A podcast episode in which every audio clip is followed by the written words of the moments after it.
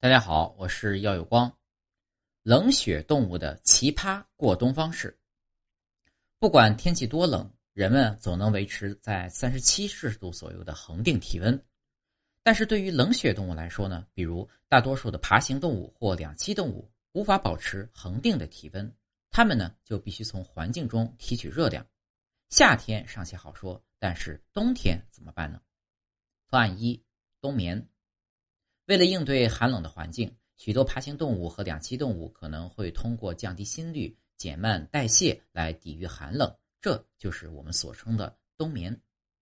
蛇通常会在冬季藏进洞中御寒，通过征用啮齿动物废弃的洞穴、岩石的缝隙或树下的天然洞穴，当然呢，也可以是人们的地下室或车库。乌龟呢，也有与蛇相似的冬眠习惯，还有熊。一只冬眠的黑熊呢，可以连续睡一百多天而不吃任何的食物或水。蛇有时候还会和别人共用一个洞穴，比如东方灵尾灵纹背响尾蛇，它们呢不介意与地鼠龟同居，当然呢也会和自己的同类相互依偎取暖。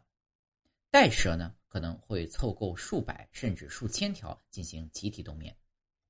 方案二，冰冻保鲜。袋蛇呢非常耐寒，它们可以保持几个小时体内百分之四十的水结成冰而不会被冻死。树蛙将抗冻能力提升到了惊人的水平。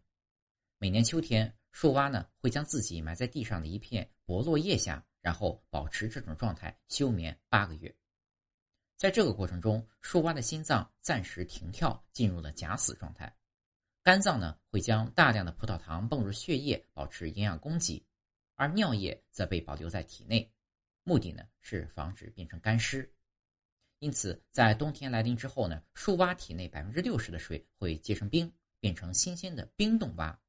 到来年呢，再融化复活。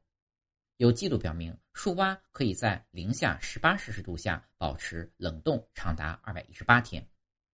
西伯利亚蝾螈生活在零下五十摄氏度的地区，为了生存。它们会在植被和雪堆下休眠。当体内大部分水变成冰时呢，血液中的防冻化学物质可以使它们不被冻死。方案三，躲在冰面下。牛蛙是水陆两栖动物，生活在湖泊和池塘中。冬天来临的时候呢，它们会躲在富含氧气且表面结冰的水体中。彩龟采用的呢，也是类似的策略。尽管爬行动物通常用肺呼吸，但是一些水龟可以通过皮肤吸收水中的氧气，因此这些两栖动物整个冬天都可以待在水里，而不需要到空气中进行吸氧。但是，让那些只能用鼻子呼吸的爬行动物怎么办呢？很简单，只要把鼻子露出来不就好了？北卡罗来纳州短吻鳄就是这么做的，因为鳄鱼完全在水下的时间不能超过一周。因此，露个鼻子出来透口气就成了他们特殊的生活方式。